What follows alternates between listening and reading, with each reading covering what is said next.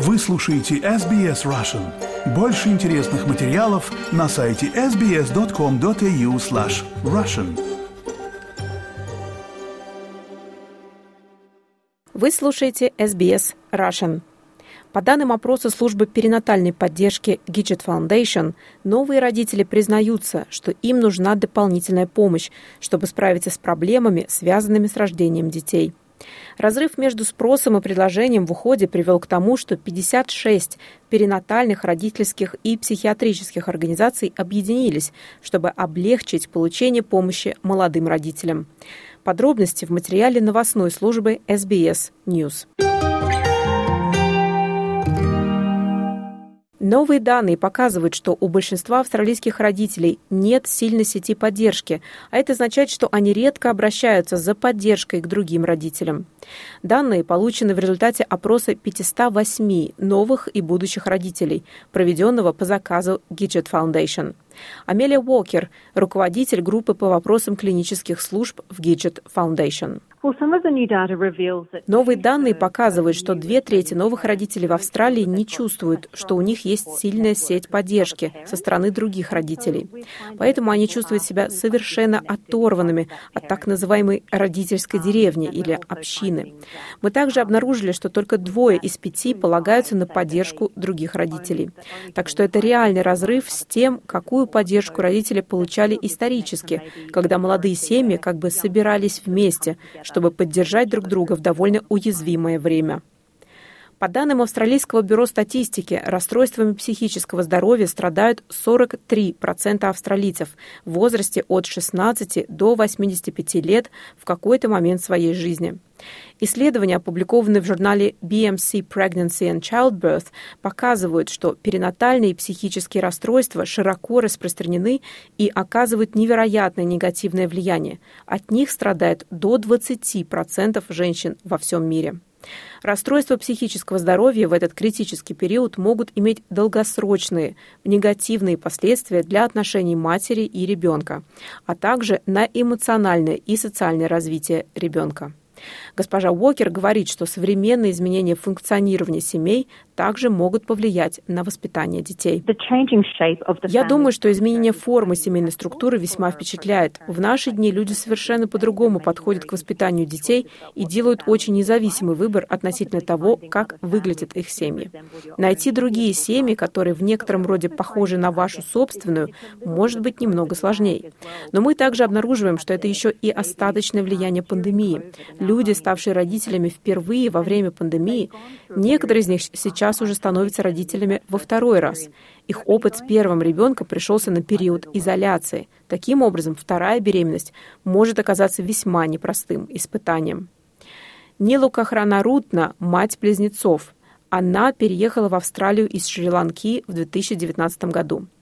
Вскоре после иммиграции госпожа Кахранарутна узнала, что беременна двойней. Но после рождения близнецов у нее началась депрессия. Она говорит, что много плакала, не спала, не хотела общаться с другими людьми и была очень тревожна. Сначала она думала, что ее депрессия быстро пройдет, но этого не произошло. Мои дети чувствовали себя хорошо, их здоровье было хорошим, и все было относительно хорошо, но через месяц ситуация ухудшилась. Их режим сна изменился. У них никогда не было непрерывного сна хотя бы час подряд, и они постоянно плакали. По этим причинам все усложнялось, и я сторонилась общества и сторонилась встречи с кем-либо. Поэтому самое худшее — это тот факт, что я не могла наслаждаться своим материнством. Ее дети стали чаще плакать, а стресс также привел к трудностям с грудным вскармливанием. В результате Нилу закрылась от внешнего мира. Менталитет, по словам Нилу, еще больше усложнял ситуацию. Она объясняет, что в культурах Южной Азии не принято делиться личными историями или обращаться за помощью к другим. Ее муж увидел, что ей тяжело, и посоветовал ей обратиться за психологической поддержкой. Он осознал серьезность моего состояния и направил меня к психологу.